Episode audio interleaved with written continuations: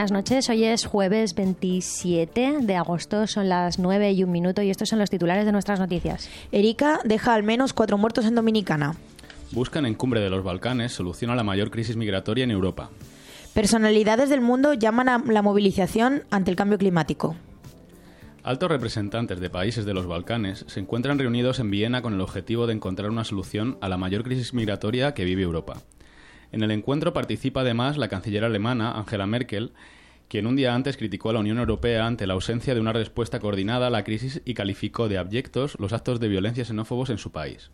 De igual manera, los ministros de Exteriores de Serbia, Ivica Dacic, y de Macedonia, Nikola Popovski, solicitaron un plan de acción para resolver la situación de los desplazados y recordaron que sus países son los de mayor tránsito de migrantes por la llamada Ruta de los Balcanes. Al menos cuatro personas murieron a causa de las inundaciones y deslizamientos de tierra causados por la tormenta tropical Erika en la isla caribeña de Dominicana. Así lo informó el jefe de la policía local, Daniel Carbono. Los cuerpos de tres víctimas, un hombre ciego y anciano y dos niños, fueron encontrados en una casa en el este de la isla, mientras que una cuarta víctima apareció cerca de una luz de lodo en la capital de Rousseau.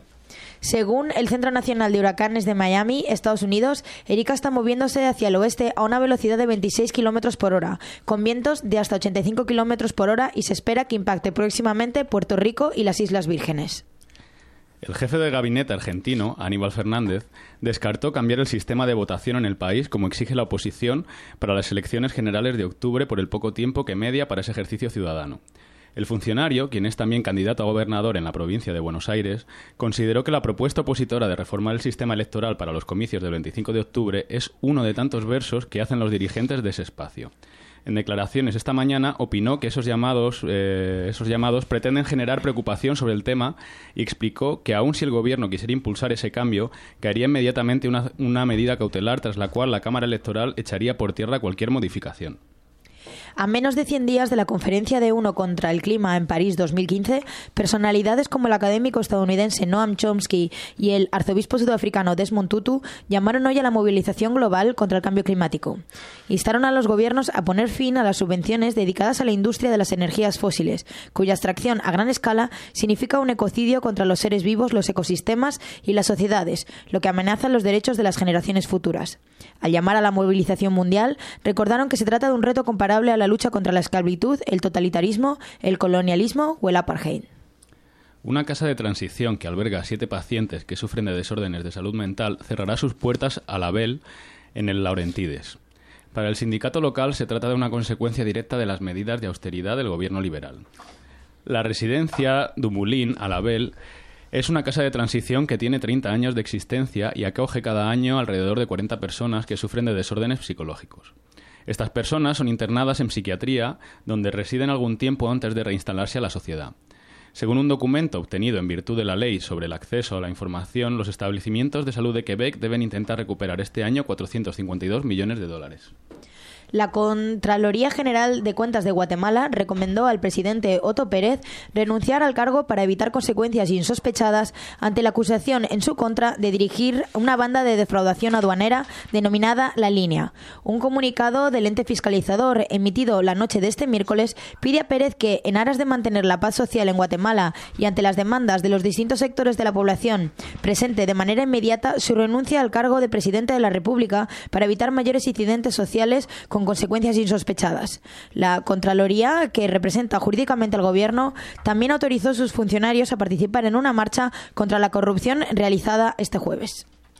La presidenta del Tribunal Supremo de Grecia, Vasili Tanou, eh, juró como primera ministra interina de su país, cargo que ocupará hasta la celebración de las elecciones anticipadas en una fecha aún por definir. Basiliki Tanou fue designada jefa de gobierno temporal por el presidente griego Procopis Paulopoulos en cumplimiento de lo estipulado por la legislación. y se convierte en la primera mujer en ocupar esa responsabilidad. Se espera que Paulopoulos defina próximamente la fecha de los sufragios luego de una semana última del primer ministro griego.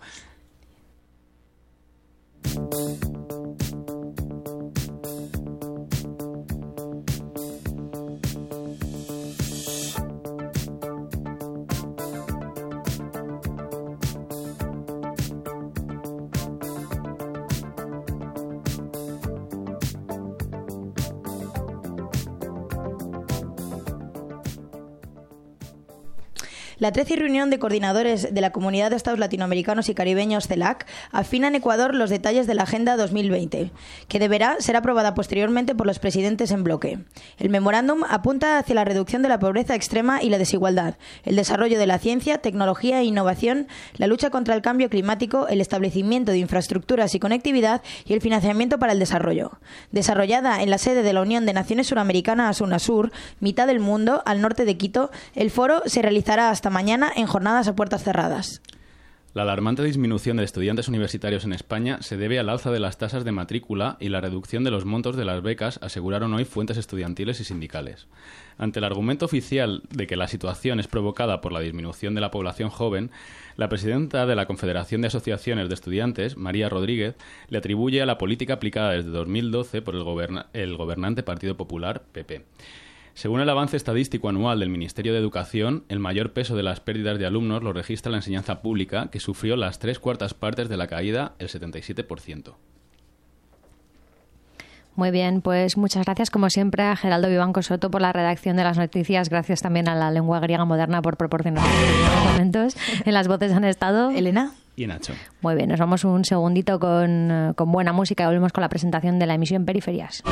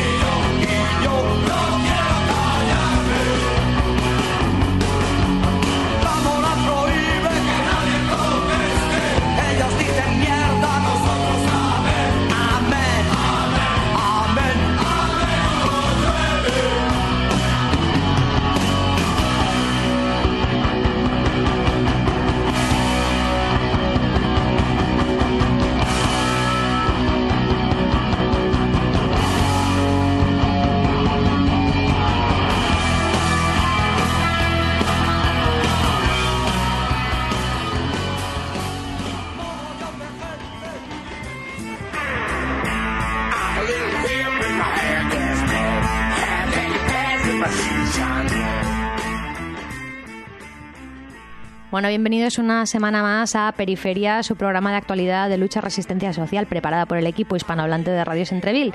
Los que sonaban antes eran La Polla Records, nuestro museo de Baristo ahí eh, clamando al cielo que ellos dicen mierda, nos llevan encima y dicen que nos mean.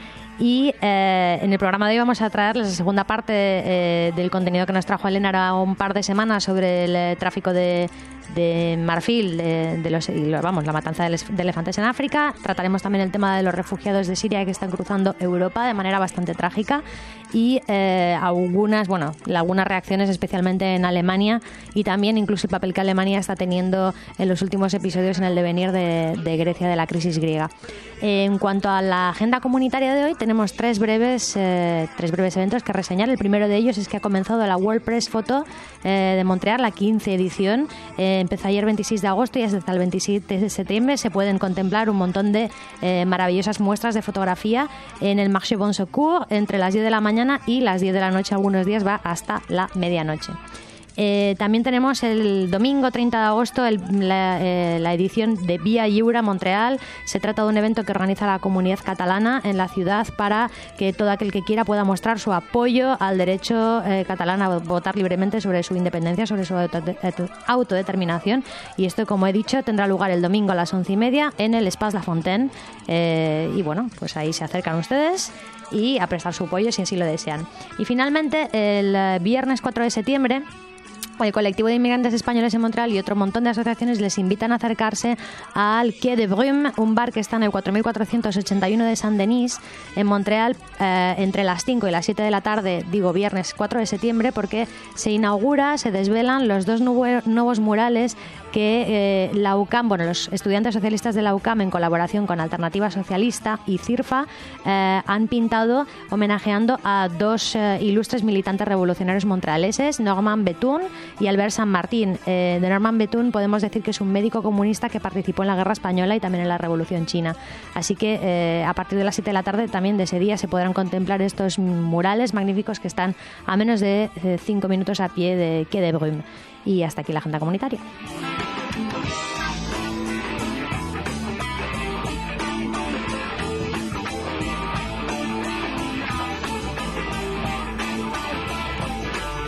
Bueno, Elena, eh,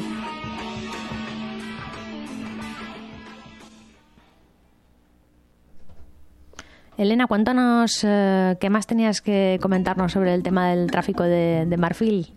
Bueno, pues hace dos semanas, como recordáis, para conmemorar el Día Internacional de los Elefantes, os presentamos aquí en Periferias los testimonios por capítulos de la serie La muerte de elefantes financia el terror en África, del periodista Brian Christie para la revista National Geographic. En los capítulos 1 y 2, Brian Christie nos contaba eh, bueno, pues su plan de introducir dos colmillos de marfil falsos marcados con un GPS en el mercado ilegal de marfil en África, entre Uganda, Sudán y la República del Congo, para conocer las rutas de tráfico de marfil y conocer más a fondo el porqué de las matanzas de elefantes en, el Parque Natural eh, de Garamba. Y bueno, pues qué guerras financia eh, este preciado material. Además nos presentaba a Connie, el, líder del Ejército de la Resistencia del Señor, el RA, un personaje bastante oscuro eh, que está detrás de alguna de las mayores matanzas de elefantes y de población civil de Uganda. Y, bueno, lo que pretendía hoy es pues presentaros los capítulos 3, del 3 al 6 de esta misma serie. Y acabaré pues son otra semana finalizándolo para contaros desde el 6 hasta el 8. Entonces, bueno, directamente lo, lo, voy a leer tal y como, y como Brian Christie lo escribe para la revista de National Geographic. El 11 de septiembre de 2014, Michael Onen, un sargento del ejército de Coney, salió del Parque Nacional de Garamba cargando un fusil AK-47 y cinco cinturones de munición y una historia. Onen es bajito y se ve aún más pequeño con el uniforme de camuflaje del ejército ugandés. Se sienta en una silla de plástico frente a mí en un claro en la base de las fuerzas de la Unión Africana en Novo, en la esquina sureste de la República Centroafricana, donde se encuentra detenido. Onen había sido parte de una operación de caza furtiva del LRA en Garamba, que constaba de 41 cazadores soldados, entre ellos el hijo de Connie Salim. Durante el verano, los soldados de Connie mataron a 25 elefantes en Garamba por el marfil. A nuestro alrededor pasean soldados del ejército de Uganda, que constituyen todo el contingente de la Unión Africana con sede en Obo y están comprometidos a encontrar y matar a Connie. Los soldados piensan en Onen como uno de los suyos y en cierto sentido no se equivocan. Onen tenía tan solo 22 años de edad cuando una noche en 1998 los soldados de Connie allanaron su pueblo en Gulu, Uganda, y lo sacaron de su cama. Su esposa, secuestrada tiempo después, fue asesinada. Durante las conversaciones de paz fallidas con Uganda entre 2006 y hasta 2008, Connie se escondió en Garamba y Onen fue asignado a Vicent Oti, negociador de paz de Connie, según eh, nos cuenta Onen. Oti le gustaban los elefantes y prohibió su matanza, pero después de que Oti dejara Garamba para participar en las conversaciones de paz, Connie comenzó a matar elefantes por el marfil. Otil estaba furioso por las matanzas. ¿Por qué estás recogiendo marfil? Oti preguntó a Connie. ¿No estás interesado en las conversaciones de paz? La respuesta de Connie fue tajante. No, quiero el marfil para seguir luchando. El ejército de Connie había llegado a Garamba en 2006 con poca munición para continuar su guerra y necesitaba del marfil para financiarse. Solo el marfil hará que el LRA sea más fuerte. Onen recuerda las palabras de Connie.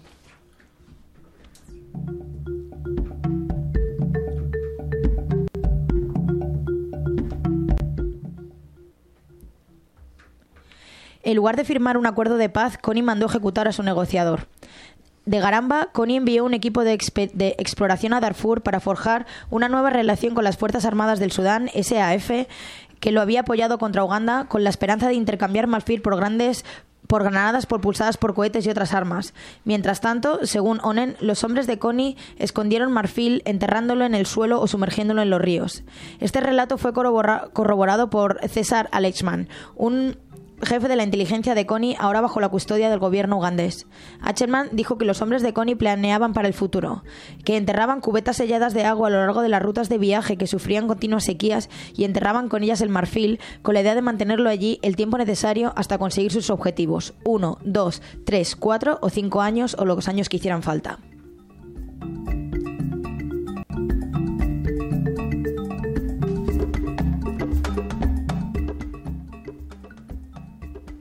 El ejército ugandés finalmente atacó los campamentos de Connie en Garamba a finales del 2008. El ataque aéreo, denominado Operación Rayo Trueno, incluyó el apoyo de la República Democrática del Congo, el sur de Sudán y los Estados Unidos, pero no logró derrotar a Connie y, o su liderazgo. La respuesta de Connie fue inmediata y salvaje. Comenzando el día de Nochebuena, sus soldados, repartidos en pequeños equipos, comenzaron a asesinar a civiles. En tres semanas mataron a más de 800 personas y secuestraron a más de 160 niños. La ONU estima que la masacre desplazó a más de 100.000 congoleños y sudaneses. El 2 de enero de 2009, el horror se desangró en la sede de Garamba, en Naguero, donde los soldados de Connie quemaron el edificio principal de los guardaparques, matando por lo menos ocho guardaparques y miembros del personal.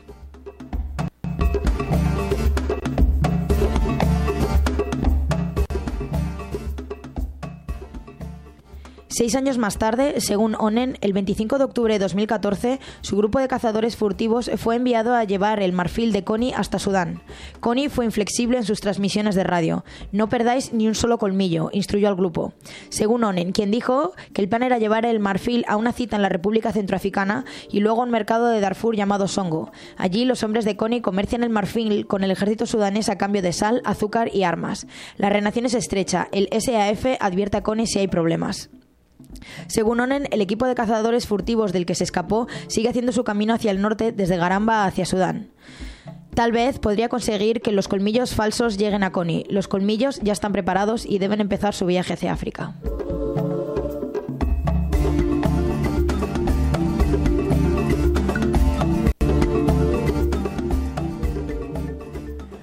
Un funcionario en el Aeropuerto Internacional de Dar el Salam, en Tanzania, uno de los varios países que investigo para lanzar mis colmillos falsos en el mercado ilegal de marfil, pasa mi bolsa por una pantalla de rayos X.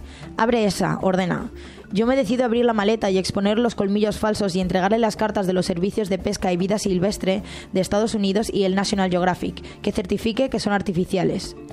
Una multitud se, reúne. Los funcionarios me apuntan con los dedos y discuten. Piensan que soy un traficante de marfil. Después de más de una hora de debate animado, llaman por teléfono a un experto en vida silvestre al aeropuerto. Cuando aparece, toma un colmillo y dirige su dedo sobre el extremo trasero. Mmm, aparecen líneas de Schreger, dice. Exactamente, le digo. Yo los tenía. Tú eres un mentiroso, gritas mientras me señala con el dedo. En diez años nunca he cometido un error. Los colmillos son reales. Me paso la noche bajo custodia policial, donde me dan una mesa para dormir. El productor de televisión de National Geographic, J.J. Kelly, llega, llega, con un avión para ayudar. Por la mañana, después de que funcionarios de la División de Vida Silvestre de Tanzania y la Embajada de Estados Unidos llegan al aeropuerto, estoy en libertad.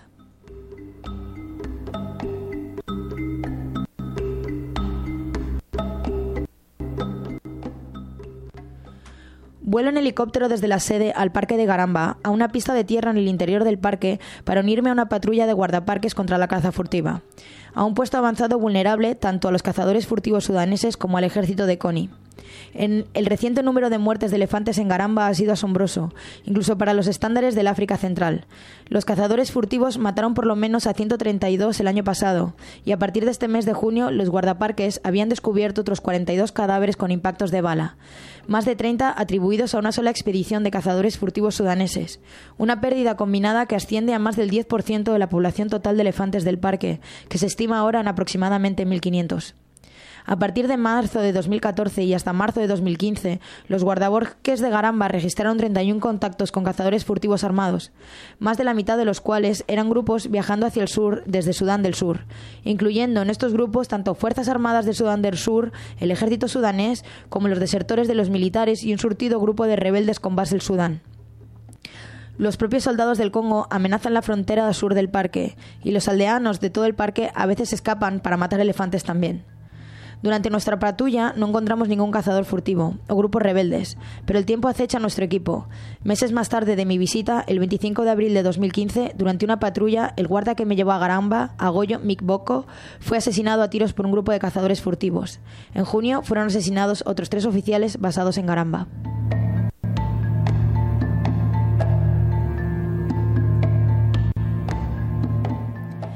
Después de visitar Garamba, consigo una fuente confidencial para poner mis colmillos en el mercado negro cerca de Mokbi, un pueblo pequeño en medio camino entre Garamba y Sudán, que ha sido blanco de ataques por parte del ejército de Kony y está en el camino del Marfil que sigue, de la base de que sigue hacia la base de Kony en Darfur.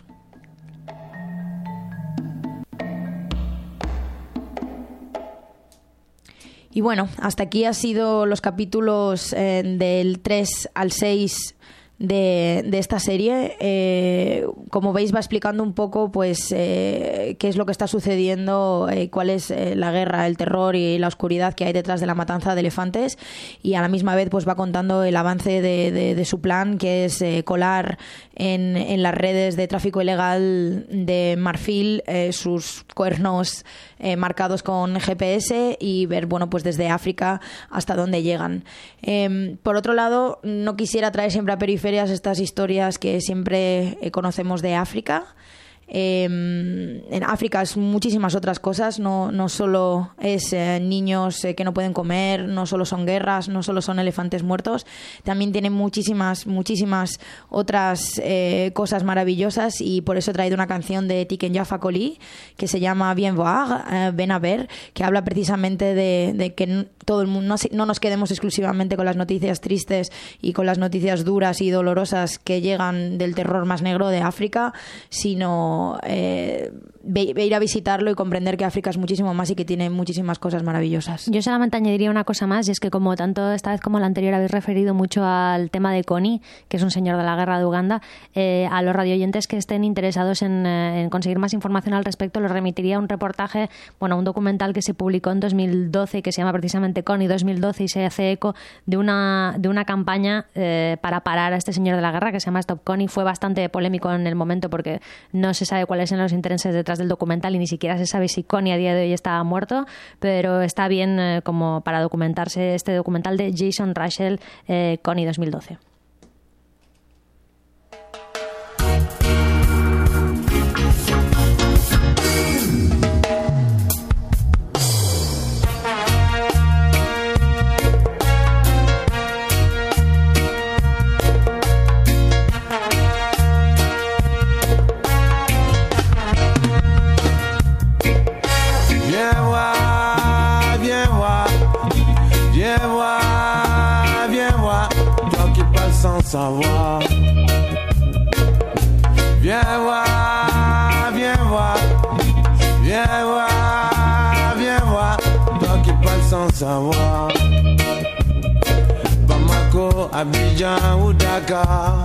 Sierra Leone, Namibie, Kenya.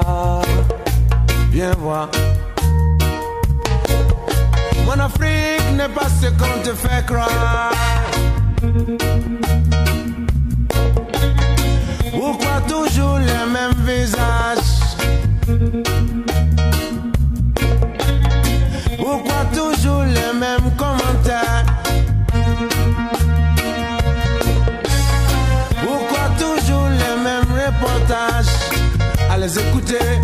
Afrique ne sera que sécheresse et famine. Quand on les écoute, mon Afrique ne sera que combat et chant de mine. Viens voir. Viens voir, viens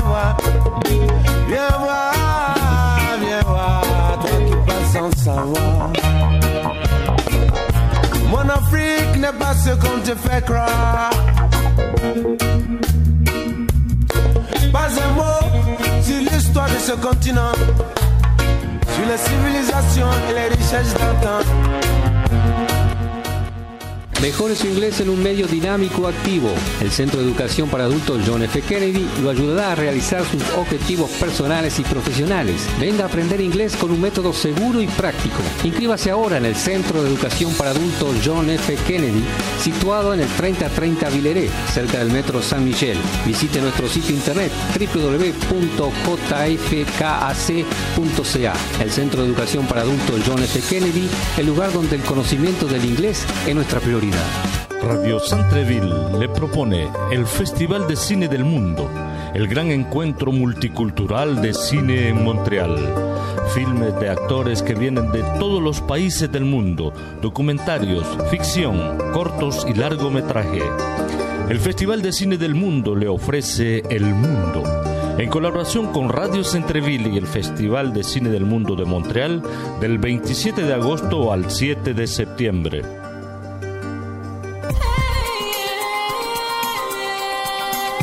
Myland, un café multifonctionnel et multiculturel qui révolutionnera Montréal. Privilegios exclusivos y rebajas importantes reservadas a los miembros. Hágase miembro ahora en Indiegogo y obtenga regalos adicionales. Visite ladeutar.org y clica en adherir o llámanos al 514-495-3124. Haga un gesto a escala mundial. Conviértase en miembro de la Doutoir.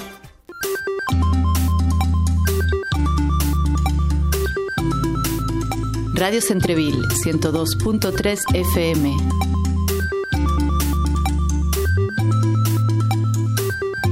Un mundo diferente.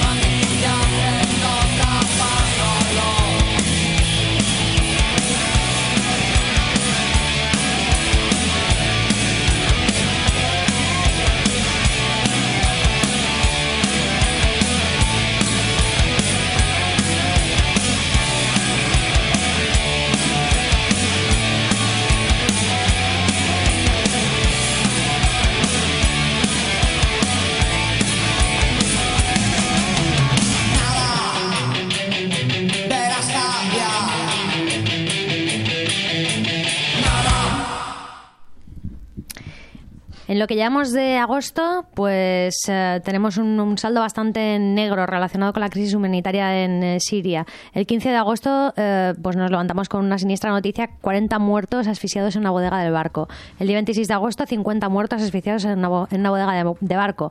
El día 27, 50 muertos asfixiados en un camión. ¿Qué está pasando en Europa? ¿Qué está pasando en el mundo con lo que ya se llama la crisis de los refugiados sirios? Pues vamos a intentar arrojar un poco de luz sobre el tema.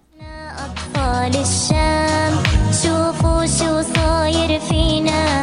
قتل وتشريد وخوف رعب مسيطر علينا.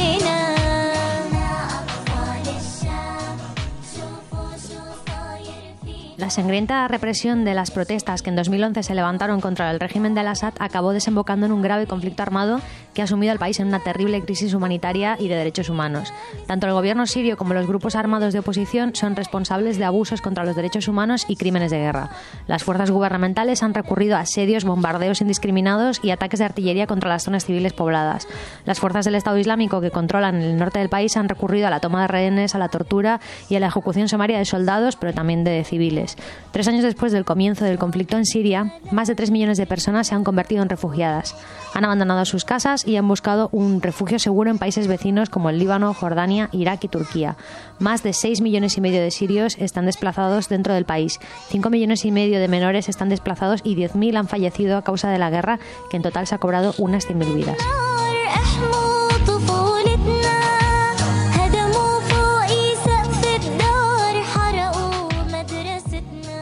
La crisis siria es la mayor emergencia humanitaria a la que se enfrenta la ACNUR, que es la Agencia de la ONU para los Refugiados, actualmente. Es más, la de Siria podría ser la peor crisis humanitaria vista en el mundo después de la Segunda Guerra Mundial.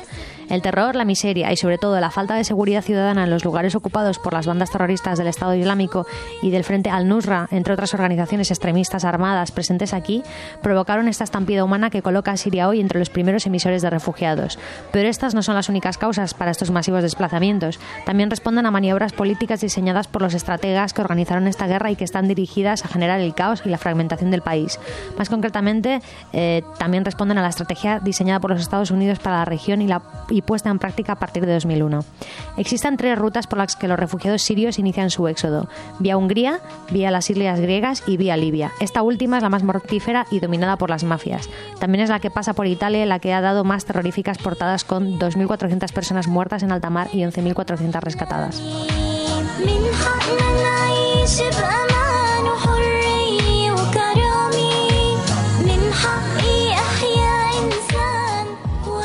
La ruta por Hungría a través de Turquía es la que ocupa los medios de comunicación recientemente en España, con imágenes de miles de personas atravesando a pie el continente con destino a Serbia. En realidad su destino último sería Alemania o, Su- o Suecia, puesto que Alemania es en un derroche de generosidad afirmó que todos los demandantes de refugio procedentes de este conflicto obtendrían su estatus de refugiado. Alemania ha calculado esta semana el número de refugiados que espera recibir este año, situándolo en 800.000, casi cuatro veces más que el año pasado. La llegada de refugiados ha disparado los ataques xenófobos en los centros de acogida, que el Ministerio de Interior sitúa en 200 en los primeros seis meses de este año. Estos datos van desde el reparto de propaganda xenófoba frente a los centros hasta ataques incendiarios. Eh, la reacción de la ciudadanía ha sido atentar, quemar hasta tres centros diferentes destinados a estos refugiados en las últimas semanas. A este respecto, Quique, tú te habías preparado algo de documentación. Cuéntanos. Hola, buenas noches, Carol. Pues sí, eh, me he preparado algo específicamente sobre eso, dentro del contexto más general del que estabas hablando tú. Y Merkel visitó el miércoles pasado el centro de refugiados de Eidenau, en Sajonia. Unos 200 manifestantes que se congregaron frente al centro de refugiados la recibieron con insultos y gritos de traidora y nosotros somos la turba, en referencia a unas declaraciones que había hecho el vicecanciller Sigmar Gabriel recientemente, diciendo que toda la gente que estaba atentando contra los inmigrantes era turba. Poco después, una columna de automóviles intentó boicotear el discurso de Merkel a base de bocinazos. La protesta había sido convocada por grupos neonazis a través de Facebook. El fin de semana pasado, varias decenas de manifestantes intentaron impedir la llegada de los refugiados al centro y se enfrentaron a la policía. Durante varias horas han bloqueado la entrada de un edificio que hasta hace poco era la sede de una tienda de la popular cadena Baukmart y que ha sido habilitado para, alojar pues provisionalmente a 250 refugiados que comenzaban a llegar hace unos días. Los manifestantes gritaban consignas como extranjeros fuera y arrojaban alguna que otra piedra contra el edificio, hasta que en torno a la una de la madrugada llegó el primero de los autobuses cargado de refugiados y las protestas se volvieron todavía más violentas. Un grupo de extremistas armados con palos y piedras atacaron el autobús y bloquearon el acceso de los, eh, de los refugiados al albergue. Los manifestantes lanzaron objetos contundentes contra el transporte de refugiados y contra la policía, que se vio obligada a desbloquear la carretera federal con gases lacrimógenos. Los enfrentamientos se saldaron con varios heridos.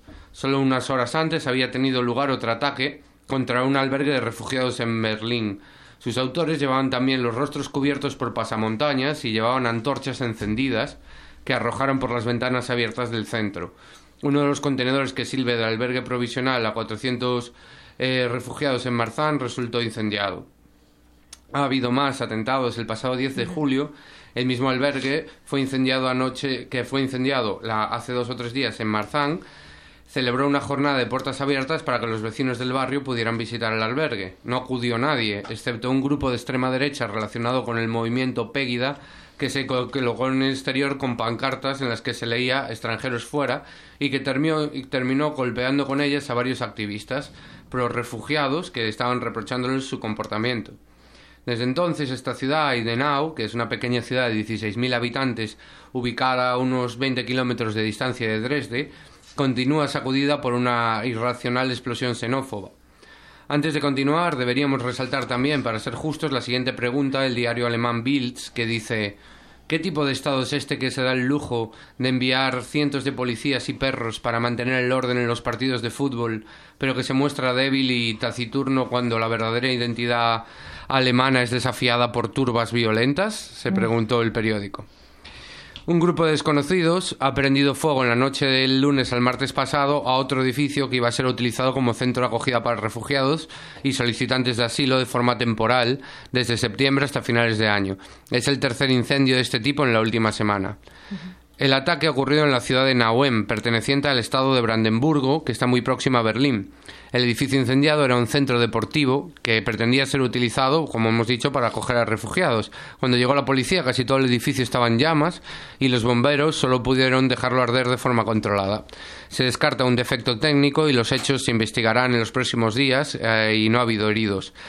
El viernes todavía tuvo lugar otro ataque más contra un albergue de refugiados en Berlín. Sus autores llevaban los rostros cubiertos por pasamontañas y también llevaban antorchas encendidas. Eh, la policía no ha confirmado las causas del incendio, pero todo apunta a un atentado xenófobo, que no sería el primero en la localidad, como decimos, es una ola. Para acabar con esta imagen, Merkel prometió que en septiembre su gobierno va a impulsar una serie de reformas a las leyes vigentes para poder ayudar en forma más eficiente a los refugiados y facilitar la intervención de las autoridades.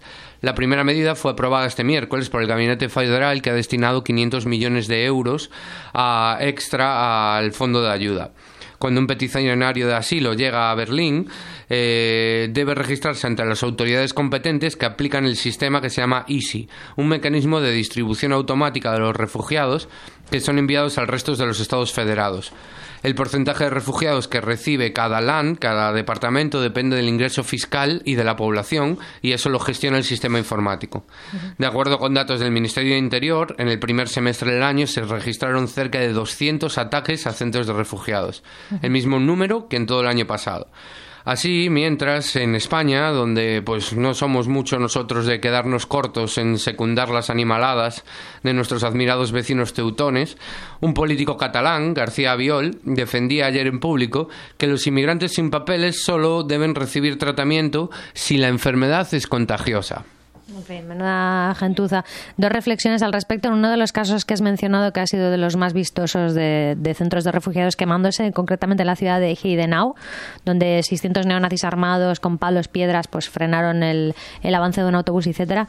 Un periodista del diario.es recogió unas declaraciones. Bueno, primero se quedó con la sangre helada porque la sensación que le dio este periodista es que mm, esa gente no era una minoría, sino que iba a costar mucho encontrar una sola persona en la ciudad que tuviera un poco de sensibilidad a los inmigrantes. Es decir, que ese era el sentido, el sentir general era el que estaban expresando los Y neonazis. para más INRI en Alemania todo Ya. esto. Y o sea, de parte de un colega mío hoy me han dicho que esto es más bien en el sur de Alemania, que siempre ha sido más reaccionario, etcétera, pero la verdad de la verdad es que Pejida está recogiendo cada vez más apoyos, que hay una ola de neonazismo rampante en toda Europa, ahora, ahora concretaremos un poco más, y este periodista recogía estas declaraciones de un tipo cualquiera, un ciudadano anónimo que no estaba repartiendo leña, estaba allí sencillamente sentado, decía eh, que él está en contra de los refugiados porque no trabajan, y a continuación, sin percibir contradicción alguna en lo que decía, aseguraba que nos quitan el trabajo. O sea, en fin, bueno, whatever, ¿no?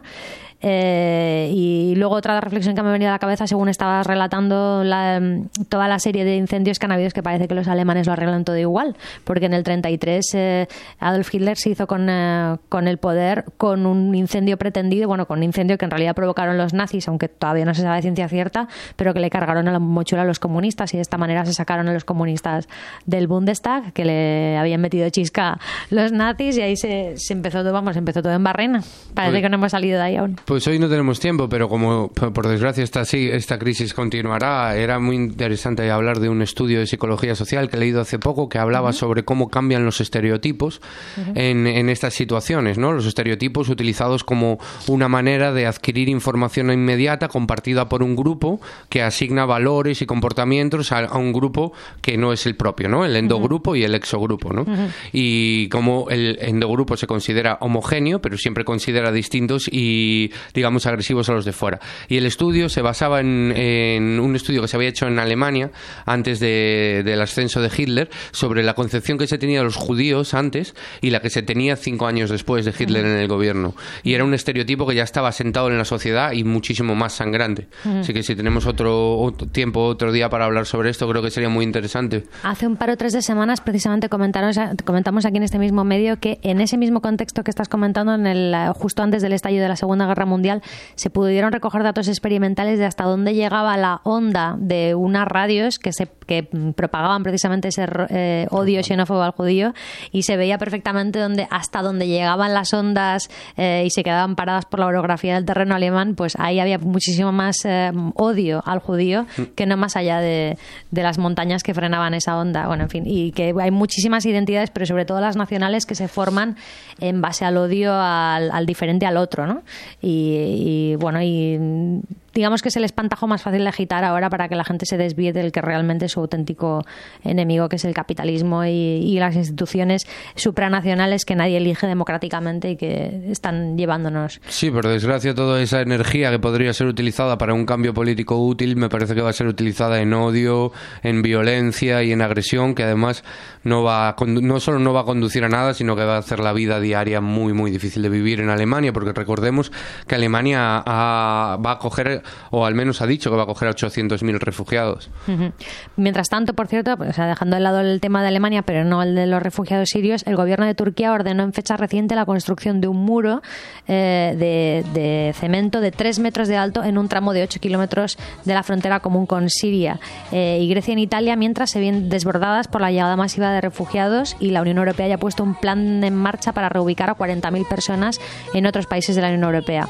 En el paso entre Grecia y Macedonia se han producido estos días violentos disturbios que nos han roto el corazón a todos, con policías macedonios mm, así bien eh, habituallados así de antidisturbios inte- intentando violentamente impedir el cruce de los refugiados sirios que se les veía extenuados eh, con niños pequeños. niños, ha sido horrible. Yo Terrible. las las he visto, ha sido horrible. Terrible, esto ha pasado pues en la Unión Europea.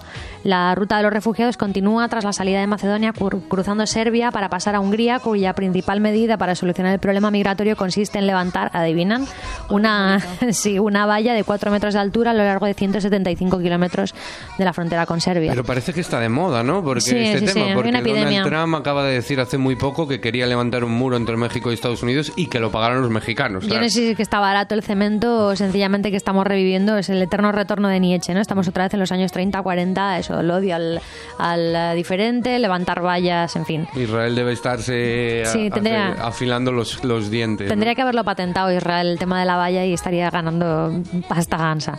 Eh, pues decía que los eslovacos, también muy majos ellos, han anunciado que no aceptarán a sirios musulmanes porque, según dice el gobierno eslovaco, no podrían integrarse. Entonces, Eslovaquia pretende controlar la, la religión de los refugiados mediante su registro en la frontera, eh, aceptando solamente a los cristianos, aunque asegura que no se trata de ninguna medida discriminatoria. Ja, me parto. Por Dios. Bueno, el gobierno búlgaro. Infames. Sí, sí, es que es- esto es un concurso de despropósitos, ¿eh? O sea, es que decimos eh, eso de los años 40, los años 30, en que estaban las naciones que no se daban cuenta de que haciendo Alemania, pues aquí es un concurso de hijoputismo, con perdón. El gobierno búlgaro, con la ayuda económica comunitaria, levantó 30 kilómetros de alambre y concertinas en las localidades fronterizas de Lesovo y Krainovo. Eh, 2014 cerró con 6.000 nuevos refugiados en territorio búlgaro. Como parecía que la valla y el control policial funcionaban, el pasado enero el gobierno búlgaro aprobó la construcción de otros 82 kilómetros adicionales. Eh, problema resuelto para Bulgaria, pero no para la Unión Europea. En el Reino Unido, David Cameron prepara una batería de medidas en su nueva ley de inmigración que pretenden hacer menos atractivo su país para los inmigrantes, que de esto nos hablaste tú, Quique, hace también dos o tres semanas. Según sus propias palabras, eh, pues eso, la plaga, ¿no? Decían. Pero es que el Reino Unido lo tiene más complicado porque solo por el tema del lenguaje es uno de los más atractivos. Muchos Claro. inmigrantes eh, son anglófonos o lo han estudiado en la escuela como segundo idioma. Entonces, Claro. Y sí, sí, no, aparte que los, eh, sea, una, una de las imágenes que ha sido como más descolocante ha sido eso, los medios de comunicación entrevistando a los eh, refugiados en la, en la, en, en su éxodo y viendo que hablaban perfectamente todo tipo de idiomas europeos, pues claro, es que esa gente, es decir, es Siria, Nada, claro. claro. es que vosotros que pensáis que son los sirios, pues, mira, me recuerdo una frase que escuché el otro día, ¿vale? Era en una serie que se llama Tyrant, Tirano, Ujú. eh, que bueno, es de los productores de, de Homeland y de, y de Perdidos, y era una personaje, era un personaje, una mujer de Siria que le decía a otra compañera suya que para escapar del califato que estaba avanzando quería emigrar a, a Holanda y le decía no seas ilusa los europeos hablan de derechos humanos hablan de integración pero eso no nos incluye Claro. y me pareció que tenía bastante razón sí. Ya te digo. Pues eso, los, eh, el Reino Unido, entre mm, toda la caterva de, de ideas maravillosas, brillantes que están pergeñando, pues incluye una nueva legislación que llegará incluso a perseguir a quienes se alojen, a quienes alojen sin papeles, ¿no? A que- es decir, las personas que ofrezcan alquiler a Sí, se personas. propuso en España también. Sí, sí, sí. Se propuso y se hizo. Yo recuerdo estando en la universidad bien jovencita, igual debía estar en tercero, no debía tener más de 20 años. En la universidad firmamos muchos, entre muchos, un papel diciendo que, que, bueno, pues que estábamos en rebeldía contra, contra esa ley y que estábamos dispuestos a coger en nuestra casa quien nos diera la gana. Esa era la ley de extranjería famosa, sí. La famosa pregunta también a la presentadora de, de un programa, de una especie de talk show que se llama Ana... El objetivo, sí, el programa se llama Ana El Objetivo, Pastor. Ana Pastor se llama periodista, perdón, y le preguntaban en el ministro de Interior, creo que era si ella acogería a un inmigrante en su casa, y ella respondía en público que sí, que obviamente, ¿no? O sea, quiero decir...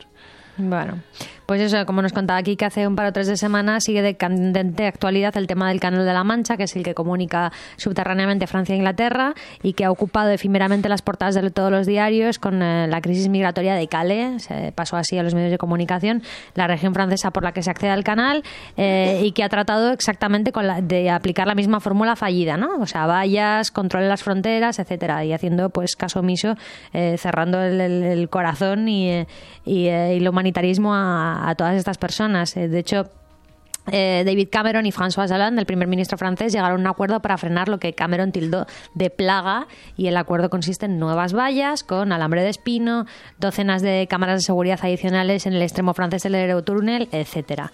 Y a todo esto, Infrarrojos, exacto. etcétera, etcétera. Maravilloso, en fin. ¿Qué pasa con España a todo esto? Pues que España solo acepta un 1% de las demandas de asilo, esto ya al margen de la crisis actual, viene aceptando solamente un 1% de las demandas de asilo que, eh, eh, que, mm, que recibe, exactamente. Y esto es, está muy lejos del 64% de las demandas que acepta Italia o de la me- media europea, que es como un 30 y pico. No llega al 35, pero vaya. Eh, en este año, de momento, 725 personas huidas de Siria han solicitado refugio en España. Entonces, si aplicamos esta regla de tres, pues básicamente España aceptaría siete. Claro, ahí está. Si, si- si siguen solamente con, con su propia tónica, ¿no? con, su, con su propia dinámica. Entonces, el mes pasado, el ministro español de Interior, otra perla preciosa, José Ferna- Jorge Fernández Díaz, anunció que España acogerá 1.300 demandantes de asilo eritreos y sirios llegados a Italia y Grecia, que habíamos dicho que están desbordados desde el pasado mes de abril, y por otra parte a 1.449 refugiados de terceros países, de otros temas. El problema está en que la Unión Europea había solicitado a España que reubicase a 4.288 y España solo va a acoger a 1.300.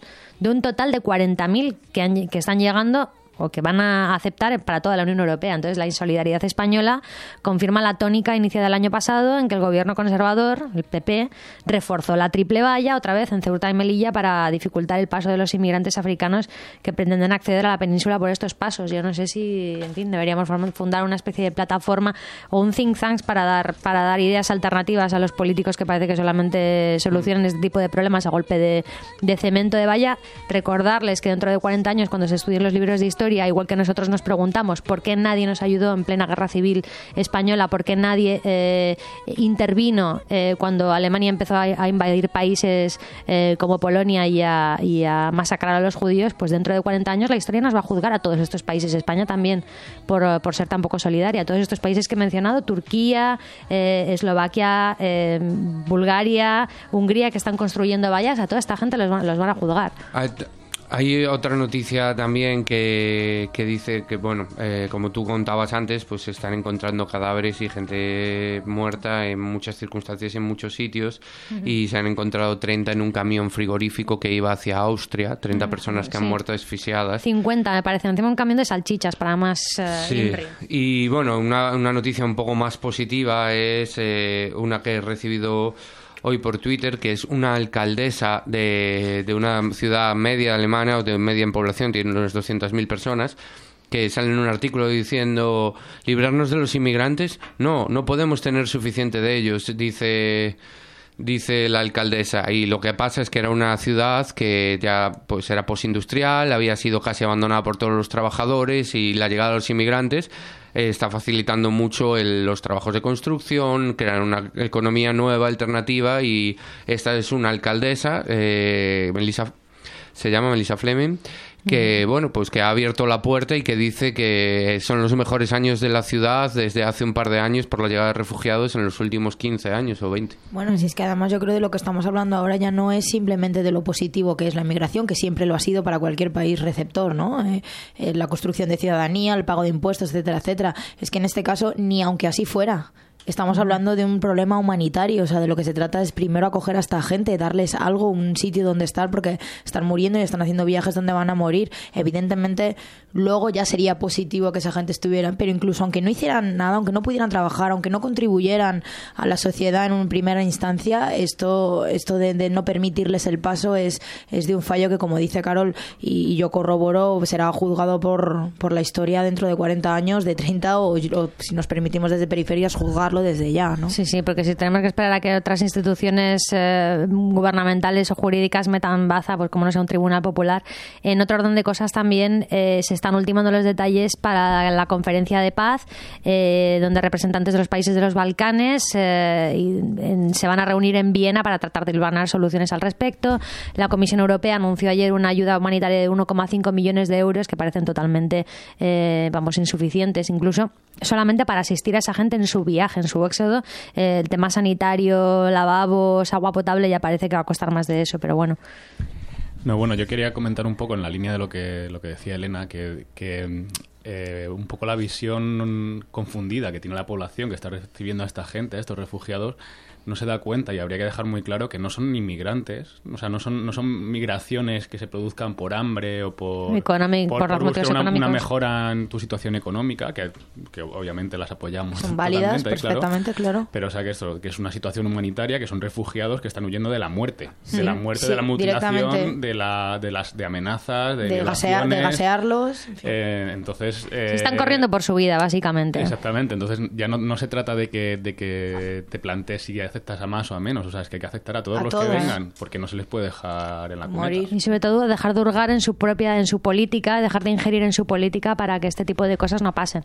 Eh, otra cosa, me gustaría acabar en una nota, si no positiva, por lo menos esperanzadora, decir que cerca de 100 organizaciones, igual que nosotros estamos aquí pensando en soluciones, pues cerca de 100 organizaciones no gubernamentales en toda Europa han lanzado Europe Act Now, una campaña para exigir a los gobiernos y a las instituciones de la Unión Europea que realicen un esfuerzo conjunto para proteger a las personas que huyen del conflicto sirio y se solidaricen así con los países vecinos de Sirio. En este sentido, también han escrito personalmente a Mariano Rajoy, el presidente del gobierno español, para solicitar la implementación de una serie de medidas, tanto en España como en el resto de países europeos, pues que garanticen un acceso rápido y efectivo a los procedimientos de asilo, de asilo mm, ampliar los cupos de resentamiento y admisión humanitaria, etcétera. Es decir, estamos que, que quede claro el bottom line, el, eh, el el titular sería este, que estamos entre la mayor crisis humanitaria desde mediados de los años 50, desde la Segunda Guerra Mundial, por eso nos estamos refiriendo todo el rato, los primeros referentes que nos vienen en la cabeza son años 30, años 40, Y Alemania. Además, eh, para todos los oyentes que quieran tener una dosis de realidad, les recomiendo mucho que vean ahora mismo los vídeos de lo que ha sucedido en Macedonia.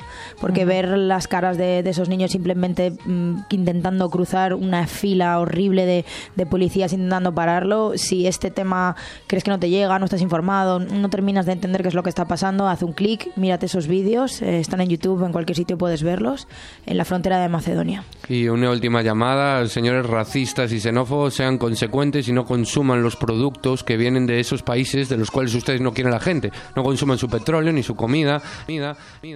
Il est enfin arrivé le temps de la loterie annuelle de Radio Centreville. Pour 2 dollars le billet ou 20 dollars pour un carnet de 11 billets, vous pourriez gagner des prix fabuleux. Parmi nos prix, un voyage à destination au choix offert par la Caisse des Jardins portugaise. 10 abonnements de mise en forme par la boxe de un mois chacun, offert par Ali Nestor, les princes de la ruche. C'est un bien petit prix à payer pour gagner gros. Pour plus d'informations, téléphonez au 514 495 2597.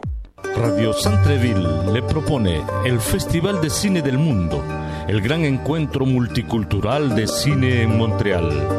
Filmes de actores que vienen de todos los países del mundo, documentarios, ficción, cortos y largometraje. El Festival de Cine del Mundo le ofrece El Mundo. En colaboración con Radio Centreville y el Festival de Cine del Mundo de Montreal, del 27 de agosto al 7 de septiembre. Mejore su inglés en un medio dinámico activo. El Centro de Educación para Adultos John F. Kennedy lo ayudará a realizar sus objetivos personales y profesionales. Venga a aprender inglés con un método seguro y práctico. Inscríbase ahora en el Centro de Educación para Adultos John F. Kennedy, situado en el 3030 Villeré, cerca del Metro San Michel. Visite nuestro sitio internet www.jfkac.ca. El Centro de Educación para Adultos John F. Kennedy, el lugar donde el conocimiento del inglés es nuestra prioridad. Radio Centreville, 102,3 FM.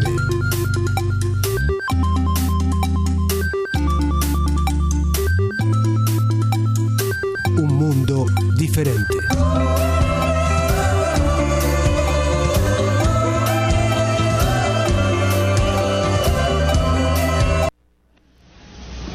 Para senador o...? No, no, porque yo creo que la salsa y la política no mezclan. ¿De verdad? No, yo creo que no. No sé si tú sabes que por ahí... Imagínate yo que yo, yo dando un discurso, voten por mí porque la rumba está buena. Déjame decirte una cosa, sería fabuloso.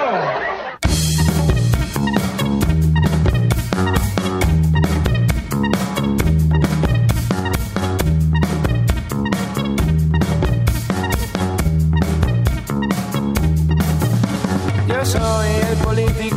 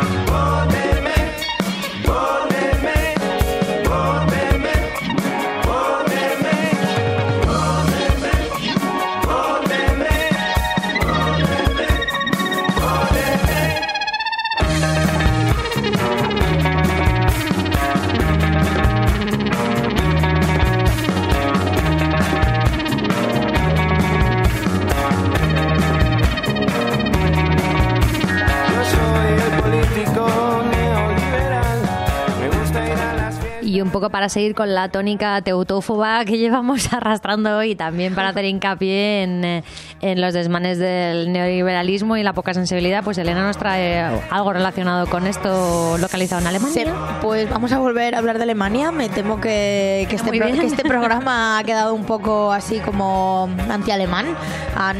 Recordad que no, desde aquí no somos anti-alemanes, ni muchísimo menos. Es Pero nos podemos manera volver un poco. Estamos un poquito cabreados simplemente pues eh, con los neonazis que han intentado, am, bueno, pues... am, jorobar a los a los eh, refugiados, pero también estamos muy pero que muy cabreados con, con el gobierno de Merkel y un tantito decepcionados con el gobierno de Grecia. El 20 de agosto, el diputado más joven del Congreso de los Diputados, eh, y nunca mejor dicho, español, y que ganó las primarias de Izquierda Unida para la presidencia en las próximas elecciones generales, Alberto Garzón, publicó esto en su página de Facebook. Comienza el mercadillo, digo, el rescate griego. Grecia ya ha recibido por parte de sus socios europeos el primer desembolso del tercer rescate, 10.560 millones de euros. Y Grecia ha dicho, ya ha hecho eh, uso de él efectivo. 3.200 millones para devolver el dinero que le prestó al Banco Central Europeo. 200 millones para pagar los intereses por ese préstamo, es decir, beneficios que vuelven al Banco Central Europeo. 7.160 millones para devolver el dinero que le prestaron los socios de la Unión Europea y adivinen, absolutamente cero para la población griega. Al mismo tiempo, acabamos, conocer, acabamos de conocer que la empresa alemana Fraport ha comprado 14 aeropuertos griegos ubicados en, destinos turísticos, o sea, muy rentables. La empresa belga eh, va a comprar eh, los puertos, otra empresa belga, perdón, va a comprar los puertos del Pireo y de Salónica. Una empresa danesa está interesada en, en la operadora de red eléctrica griega y la empresa rusa Gazprom pues va a comprar la petrolera griega ELPE. En conclusión, eh, la venta del país a las grandes empresas transnacionales eh, va a ser a precio de saldo y con ningún beneficio para los griegos y las griegas. Y en el Congreso de los Diputados españoles solo se pusieron a este saqueo 20 diputados, entre ellos Alberto Garzón, como ya he dicho, el, más joven de, todos ellos. Así que nada, queridos oyentes, el gobierno es de Alexis Tispira- Tsipras, perdón, eh, una persona en la que habíamos depositado mm, todas nuestras esperanzas, no solo de griega, grie- no solo los griegos, sino bueno, pues todos los españoles y todos los que vivimos en lo que se combina en la parte sur de, de Europa, eh, pues ha empezado y ha comenzado a ejecutar eh, una de las condiciones impuestas por los socios de la eurozona a cambio del tercer rescate a Grecia, vender las empresas públicas. Angela Merkel encabezó esta imposición a los griegos y curiosamente es Alemania quien ha hecho negocio con la primera venta de estos activos y de forma doble. La empresa compradora de 14 aeropuertos helenos, Fraport, está participada mayoritariamente por dos administraciones públicas alemanas, el Landgest y la propia ciudad de Frankfurt. A Grecia se le obliga a deshacerse de empresas públicas que pasan inmediatamente al bolsillo del Estado alemán. Fraport se ha quedado con la explotación de 14 aeropuertos griegos al menos por 40 años, aunque la concesión podría, prorrogarse por otros 10. A cambio, la empresa alemana dedicada al transporte de viajeros pagará 1.234 millones de euros, eh, a la que tendrían que, añadirse un pago anual de 23 millones en concepto de alquiler, de alquiler de las terminales. Y además se compromete a invertir 330 millones de euros en mejorar los aeropuertos en los primeros cinco años. Así como hablo de muchos millones, pues suena como que, oh, bueno, pues a lo mejor el, eh, Grecia saca algo. Volvamos a repetir, tienen una deuda tan grande ah, ahora mismo eh, y que con este siguiente rescate todo el dinero que se produzca pues va a ir para Fraport, para el Estado alemán y muy poquito para los eh, griegos. Las 14 terminales vendidas por Grecia están situadas en los puntos estratégicos para el turismo, tanto de la península como de las islas, como Tesalónica, Corfú, Mykonos, entre otros. El conjunto de estos aeropuertos registró el año pasado más de 22 millones de pasajeros, un 16% más que en 2013. La venta a la empresa alemana ya estaba decidida antes de la llegada de Sirisa al poder en Grecia.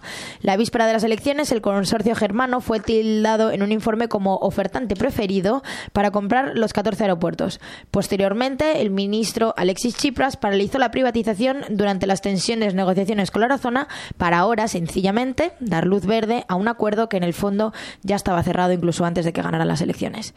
Y esta es eh, pues la continuación de la triste historia y del revés y, eh, que nos han dado a, bueno, evidentemente a los griegos lo primero, a la población griega, pero a todos los que creíamos en un futuro distinto para Grecia.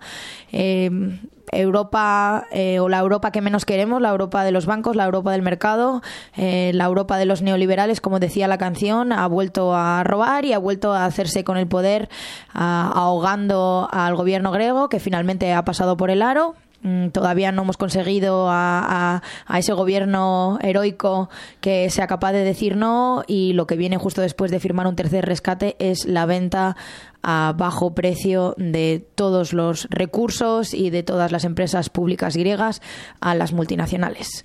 Siento mucho cerrar así con esta historia tan triste, pero es totalmente necesario que sepamos qué es lo que había detrás de, de- de- bueno, pues de, de la negativa a aceptar la voz del pueblo con el referéndum griego. Y aquí lo dejo. Bueno, muy bien, muchas gracias Elena. No te preocupes por el tema de la nota de la nota pesimista. Desgraciadamente eh, vamos perdiendo. Lo que pasa es que no nos rendimos y, y es bueno, lo ahí está. Hay que recapitular eh, las cosas que han pasado durante la semana y desgraciadamente mm, no Esto vamos ganando. No, no, y además yo soy de la firme convicción de que hay que conocer hasta el fondo lo que sucede para poder lucharlo. Si no lo conoces, si no sabes qué es lo que está pasando, pues no puedes ponerte en pie y tirar adelante. Exactamente, pues en el programa de hoy, 27 de agosto, hemos estado unos cuantos, Ángel Tarriño y Nacho Morales en los controles, Quique Llanes, eh, eh, Elena Sánchez y esta que les habla que es Carol. Algunos de nosotros eh, nos vamos, es decir, continuaremos la semana que viene y la otra y la otra, pero algunos de nosotros tenemos que dejar los micrófonos porque ustedes saben que la migra canadiense está muy chunga, cuesta quedarse en este país, eh, es una relación de amor unidireccional, Canadá no nos quiere mucho, entonces pues unos que vienen y otros que se van. Y nosotros, bueno, yo concretamente me voy, así que mm, bueno,